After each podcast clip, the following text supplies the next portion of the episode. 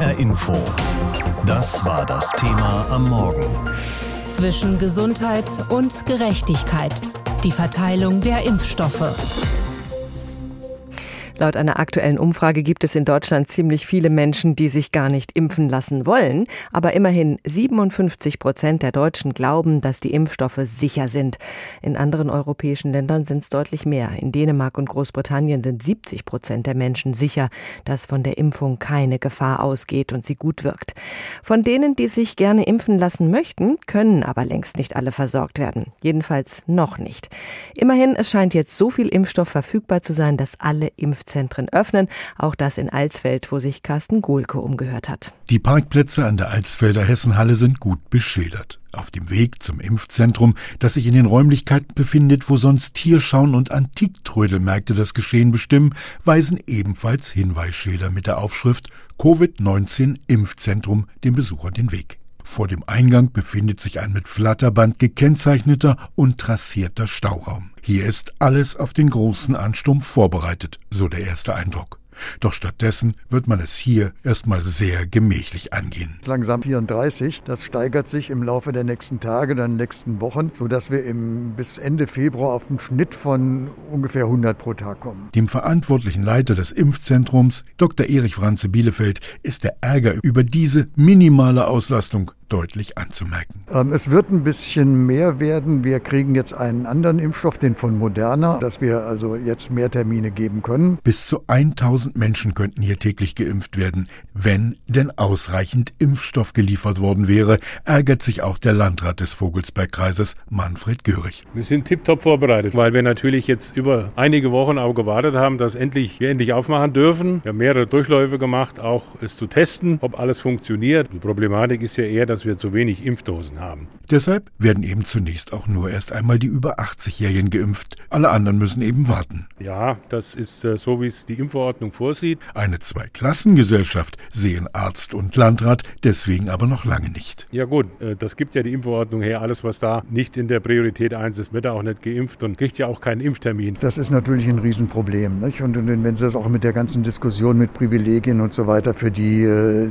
Geimpften, das ist viel zu früh. Das darf es erst geben, wenn es genügend Impfstoff ge gegeben hat, dass jeder eine Chance hatte, sich impfen zu lassen. Soweit sind wir nicht. Gerade rechtzeitig zum Impfstart sind nun auch die ersten Dosen von AstraZeneca eingetroffen. Ein Impfstoff, der für die Altersgruppe 65 plus aber überhaupt nicht mehr vorgesehen ist. Wer nun aber hofft, dass er seinen eigenen Impftermin damit deutlich nach vorn schieben könnte, so er denn nicht in die Priorisierungsgruppe 1 fällt, der irrt. Denn, so der Leiter des Impfzentrums, da gibt es noch eine ziemlich lange Warteliste. Zum Beispiel sind die äh, mobilen Pflegedienste noch äh, bisher noch ganz im Hintergrund. Und dann kommen auch die Hausärzte, vor allem die, die in Alten- und Pflegeheimen arbeiten. Die sind nur in dem Teil geimpft, in dem sie selber Impfungen durchführen und äh, die anderen nicht. Und die machen zum Teil Abstriche und sind zum Teil einem hohen Risiko ausgesetzt. Und dafür die ist das natürlich ein guter Impfstoff. Und so bleibt denn für viele auch weiterhin nur eines, warten, bis sie an der Reihe sind. Und das kann dauern.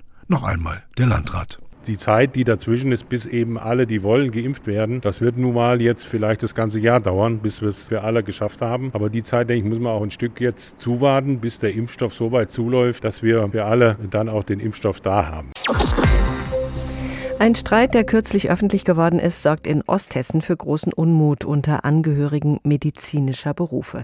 Das Klinikum Fulda ist die von der Landesregierung beauftragte Corona-Schwerpunktklinik der Region. Sie ist eine von sechs Schwerpunktkliniken landesweit.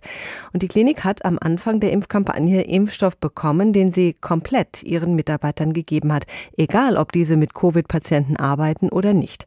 Das hat für Empörung bei Angehörigen medizinischer Berufe in der Region Union geführt, denn sie gingen bislang leer aus.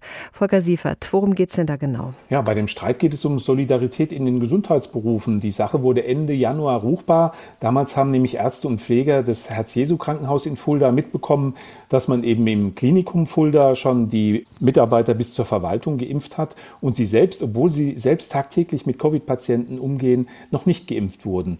Das Ganze hat dann die Geschäftsleitung des Herz-Jesu-Krankenhaus öffentlich gemacht. Es gab dann auch einen kleinen Wirbel Und äh, am Ende hat sich dann aber das Klinikum Fulda auf den Standpunkt gestellt, äh, das hätte nichts mit Solidarität oder mangelnder Solidarität zu tun, sondern ein Krankenhaus könne nur funktionieren, wenn alle Teile funktionieren. Und deswegen sei es rechtens, dass man eben die eigenen Leute bevorzugt hat. Das wird den Streit noch nicht befriedet haben. Wie ist das weitergegangen? Es gab dann ein Krisentreffen beim Landrat Bernd Weude von der CDU. Der hatte eben beide Seiten eingeladen und hat dann eine Pressemitteilung äh, verbreiten lassen, in der es heißt, alle im Gesundheitswesen in der Region zögen an einem Strang. Seitdem ist der Streit offiziell beendet, aber im Herz-Jesu-Krankenhaus stellt man sich natürlich weiter die Frage, wie konnte das passieren, dass man selbst die eigenen Mitarbeiter nicht äh, geimpft hat. Und es gibt natürlich auch noch andere Berufsgruppen, die sich dazu geäußert haben, die niedergelassenen Ärzte vor allem. Bislang war keine Antwort zu bekommen vom hessischen Innenministerium, ob das denn so sein soll, dass die Schwerpunktkliniken, es sind ja sechs an der Zahl, freihändig eben entscheiden, äh, dass sie den Impfstoff rein in ihren Reihen verteilen und nicht den anderen Angehörigen von medizinischen Berufen zur Verfügung stellen. Was sagen denn die anderen Angehörigen medizinischer Berufe, zum Beispiel eben niedergelassene Ärzte? Ja, die sind in der Region Osthessen stinksauer. Da kann man wirklich nur äh, sagen, mit vollem Verständnis, weil sie eben sagen, sie selbst haben ja noch gar nichts bekommen von dem Covid-Impfstoff, obwohl sie tagtäglich mit Patienten oder potenziellen Covid-Patienten zusammenarbeiten. Auch ihre Mitarbeiterinnen in den Arztpraxen sind nicht geimpft in der Regel. Und äh, da kann man eben überhaupt kein Verständnis finden für die Regelung, dass im Klinikum Fulda alle durchgeimpft wurden, während die anderen leer ausgegangen sind. Und wie ist es in den anderen Schwerpunktkliniken in Hessen? Haben die denn von ihrem Impfstoff etwas an andere Kliniken oder Praxen abgegeben? Nein, soweit ich Antworten bekommen habe, weder die Uniklinik Frankfurt noch das Klinikum Kassel oder die Horst-Schmidt-Kliniken in Wiesbaden haben an andere abgegeben. Wenn man den Antworten folgt, dann entsteht der Eindruck, dass es immer genau gepasst hat, der Impfstoff mit der Zahl an Mitarbeitern, die tatsächlich auch in der Priorisierung ganz oben sind und demzufolge auch berechtigt sind den Impfstoff verimpft bekommen zu haben, also keine Abgabe an Dritte. Und eine ganz besondere Antwort hat mir das Klinikum Darmstadt erteilt, auch eines der Schwerpunktkliniken in Hessen für Corona-Patienten, die mit Impfstoff vom Land bedacht worden sind. Dort konnte man mir bislang keine Zahlen geben, wie viel Impfstoff man bekommen hat und verweist auf weitere Antworten beim Impfzentrum in Darmstadt. Wie steht es um die Impfstrategie in Deutschland? Zuerst werden Menschen über 80 und medizinisches Personal geimpft, klar, doch der Impfstoff ist knapp und es dauert alles länger als geplant und erhofft. Deshalb regt sich Unmut bei Menschen, die zum Beispiel Krebs oder chronische Erkrankungen haben und ebenfalls zur Risikogruppe gehören. Die Regierung hat ihre Strategie jetzt angepasst und die Menschen von der dritten in die zweite Gruppe geschoben, doch viele hängen trotzdem noch in der Luft. Anna Spieß hat mit Betroffenen gesprochen. Thorsten Büchner ist 41 Jahre alt. Aufgrund einer Wirbelsäulenverkrümmung hat er ein eingeschränktes Lungenvolumen mit nur rund 40 Prozent Leistungsfähigkeit. Das heißt, im Falle einer Corona-Erkrankung ist die Gefahr für einen schweren Verlauf für ihn recht hoch. Dieses Risiko hat den Alltag des Marburgers verändert. Ich habe so ein bisschen Entwicklung durchgemacht. Am Anfang war ich total ängstlich. Da bin ich eigentlich wirklich nirgends mehr hingegangen. War auch dann vier, fünf Monate komplett im Homeoffice. Ich gehe aber schon äh, einkaufen, auch auf den Markt oder sonst wohin. Aber sonst vermeide ich Kontakte und bin schon überwiegend zu Hause. Wann er mit einer Impfung rechnen kann und in welche Risikogruppe er überhaupt fällt, weiß er nicht. Nur, dass es noch eine ganze Weile dauern kann. Das befürchtet auch Beatrix Barth aus Obermörlen. Ihre Tochter Theresa ist 24 Jahre alt und hat einen angeborenen Herzfehler. Für die Familie bedeutet das ein Leben in ständiger Unsicherheit. Also unsere Situation ist so, dass wir seit Anfang März unsere Tochter komplett aus dem öffentlichen Leben rausnehmen mussten, um sie nicht zu gefährden, weil sie ein Höchstrisikopatient für einen sehr gefährlichen Covid-19-Verlauf ist. Und wir sind zwei Zahnärzte. Mein Sohn arbeitet im Rettungsdienst. Wir drei können keinen Abstand halten, sondern sind mittendrin im Geschehen. Und Theresa ist quasi durchgängig zu Hause. Seit knapp einem Jahr hat die junge Frau keinen Supermarkt mehr von innen gesehen. Kontakte finden nur noch digital statt. Darunter leidet Theresa extrem, beschreibt ihre Mutter. Doch Beatrix Barth sieht nicht nur ihre eigene Situation. Sie ist in einem Verein für Menschen mit angeborenem Herzfehler aktiv, vor allem für Familien mit kranken Kindern. Sie sagt, für die brauche es dringend Hoffnung mit einer verbesserten Impfstrategie. Diese Impfstrategie, glaube ich, hat Lücken und sieht bestimmte Erkrankungsbereiche nicht. Weil wir unsere Kinder erfolgreich schützen, liegen diese nicht reihenweise auf Intensivstationen. Und unsere große Bitte wäre, dass so schnellst wie möglich eine Impfstoffzulassung für Kinder kommt. Und wenn man die nicht impfen kann oder noch nicht impfen kann, dann muss man schnellstmöglich die Erwachsenen rundherum impfen oder die Kontaktpersonen. Denn viele, viele Familien und viele Kinder leben in der absoluten Isolation. Die Bundesregierung rechtfertigt das derzeitige Vorgehen mit dem Argument, man könne alte Menschen nicht komplett wegschließen.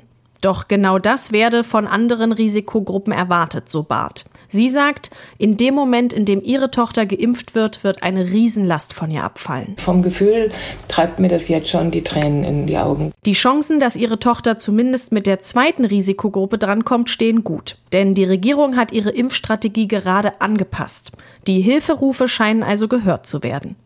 Das hofft auch Anke Schelt vom Verein Leben mit Krebs aus Marburg. Auch sie betreut Patientinnen und Patienten, die möglichst bald eine Impfung brauchen. Für äh, gerade Lungenkrebspatienten würde ich mir das natürlich sehr wünschen, weil für die ist es so, würden sie sich mit Corona anstecken, dann ist die Wahrscheinlichkeit, dass sie dann versterben, natürlich sehr, sehr hoch. Und von daher sehe ich das als einen großen Vorteil, wenn das klappen könnte, dass sie wenigstens in die zweite Gruppe reinrutschen austauschen können. Das wäre natürlich toll.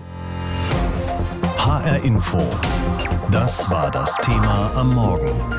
Zwischen Gesundheit und Gerechtigkeit. Die Verteilung der Impfstoffe.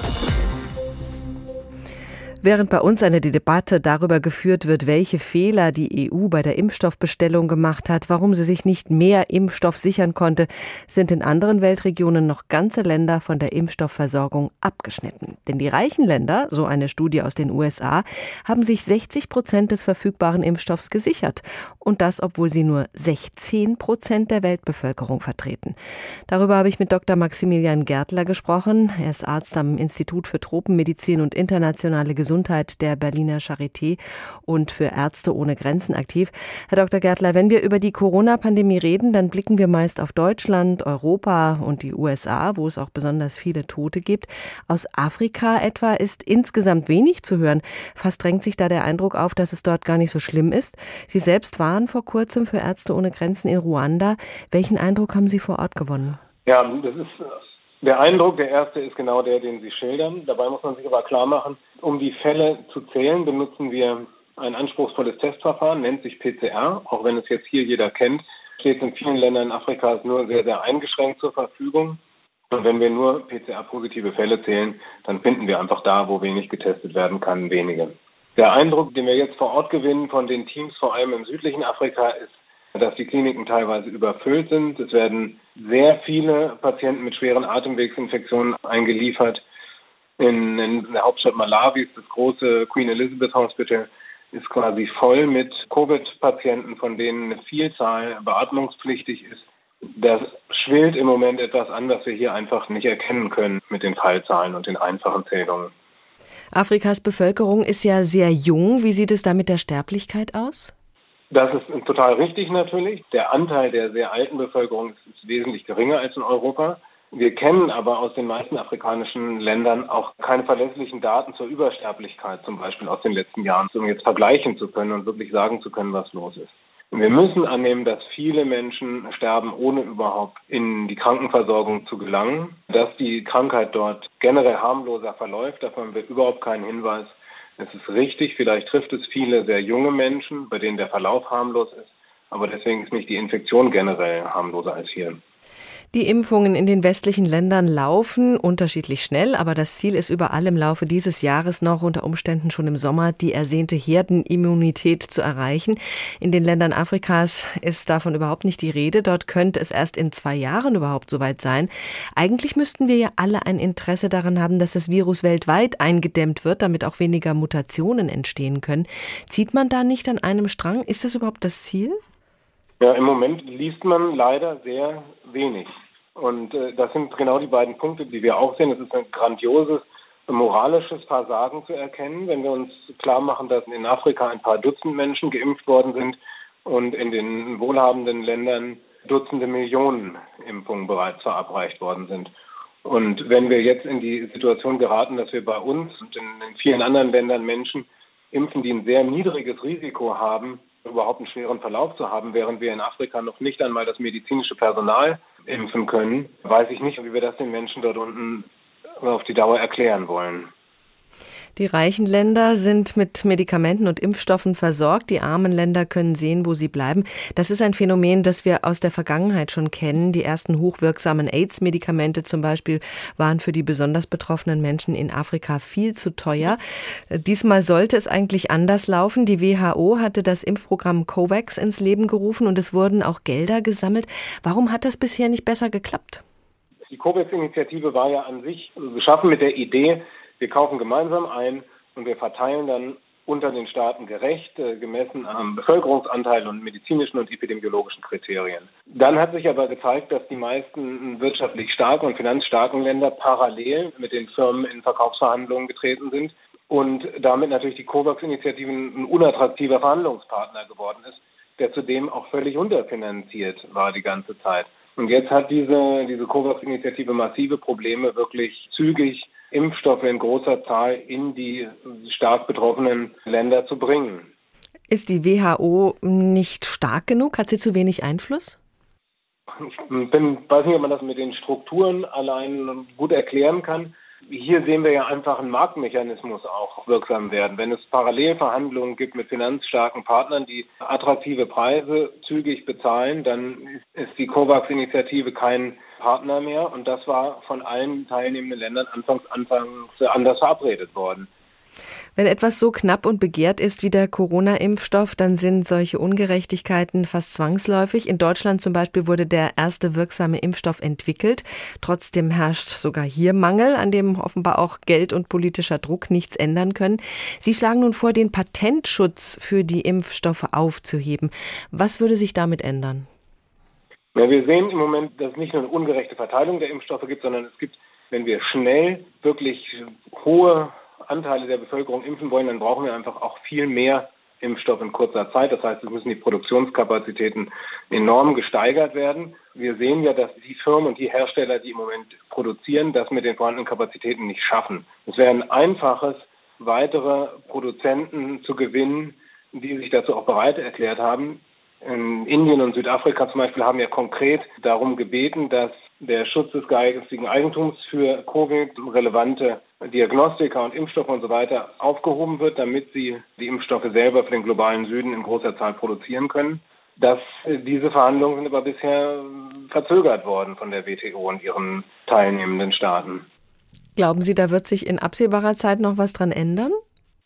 Ich glaube, wenn wir uns nicht darum bemühen, dass sich das ändert, laufen wir jedenfalls Gefahr, dass wir wesentlich mehr Tote durch Covid zu beklagen haben. Wir werden sehen, dass wir die Epidemie unnötig verlängern. Wir werden die Behandlung komplexer machen, durch möglicherweise zumindest durch, durch Mutationen, die entstehen. Und das wird am Ende, und das sage ich nicht als Arzt, das sage ich den Studien, denen ich das entnehme, wird auch am Ende teurer sein.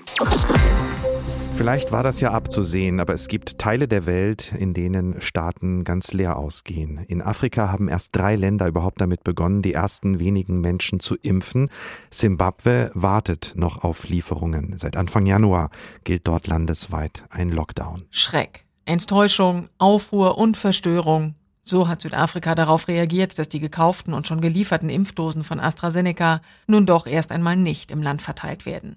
Der für diese Woche geplante Impfstart soll dennoch nicht lange verzögert werden. Gesundheitsminister William Kiese kündigte an, Impfdosen des US-amerikanischen Herstellers Johnson Johnson seien bereits zugesagt. Wir werden rechtzeitig einige Dosen bekommen, um nächste Woche mit den Impfungen beginnen zu können. Wie viele Dosen wann genau erwartet werden, sagte der Minister nicht. Glenda Gray, die den südafrikanischen medizinischen Forschungsrat leitet, machte ebenfalls Hoffnung darauf, dass Impfungen schon bald starten können. Wir befinden uns in fortgeschrittenen Gesprächen, um in den nächsten Tagen die Einzelimpfung von Johnson Johnson in Südafrika weiter zu bewerten. In bisherigen Studien hat sie gut gewirkt und auch bei der Variante schwerwiegende Covid-19-Verläufe verhindert. Wie mit den bereits erworbenen Impfdosen von AstraZeneca verfahren werden soll, steht noch nicht fest. Die jüngste Studie, nach der die Impfung junge Menschen nur zu 20 Prozent vor einem milden Verlauf schützt, war klein angelegt. Auch Barry Schub vom beratenden Ministerialausschuss für Impfstoffe war von der Studie überrascht. Certainly we were reassured uns war versichert worden, dass die Impfung von AstraZeneca sehr sicher war. Das hatten Studien in anderen Teilen der Welt auch belegt. In Laborstudien traf das auch für unsere südafrikanische Variante zu. Probanden hatten auch dafür Antikörper und waren geschützt. Das jetzt war nicht vorhersehbar. Übereilt will die Regierung nicht reagieren. Die Impfungen sollen nicht retour nach Indien geschickt werden. Virologen zufolge könnte der Wirkstoff andere Personengruppen immer noch vor schwerwiegenden Verläufen schützen. Gesundheitsminister William Kiese setzt auf wissenschaftliche Einschätzungen. Wir halten uns an unsere Wissenschaftler, wenn es darum geht, was wir mit dem AstraZeneca-Impfstoff machen werden. Derzeit planen wir nicht, die Impfdosen zurückzuschicken. Der Plan ist, von Wissenschaftlern zu hören, wie wir sie einsetzen können. Die Zeit drängt, denn das Ablaufdatum der gelieferten Dosen ist schon im April. Deshalb werden nun Optionen geprüft, wie die Impfstoffe genutzt werden können. Schließlich habe Südafrika viel Geld dafür bezahlt, sagt Xavier Madi. Er ist Direktor des Medizinischen Forschungsinstituts an der Universität Witwatersrand in Johannesburg. Jedes Land, das Covid-19-Impfstoffe beschafft, nimmt dabei Risiken in Kauf. Wir in Südafrika hatten schlichtweg das Pech, dass hier die Variante entstanden ist. Wenn wir auf den hierfür perfekten Impfstoff warten wollen, brauchen wir Geduld.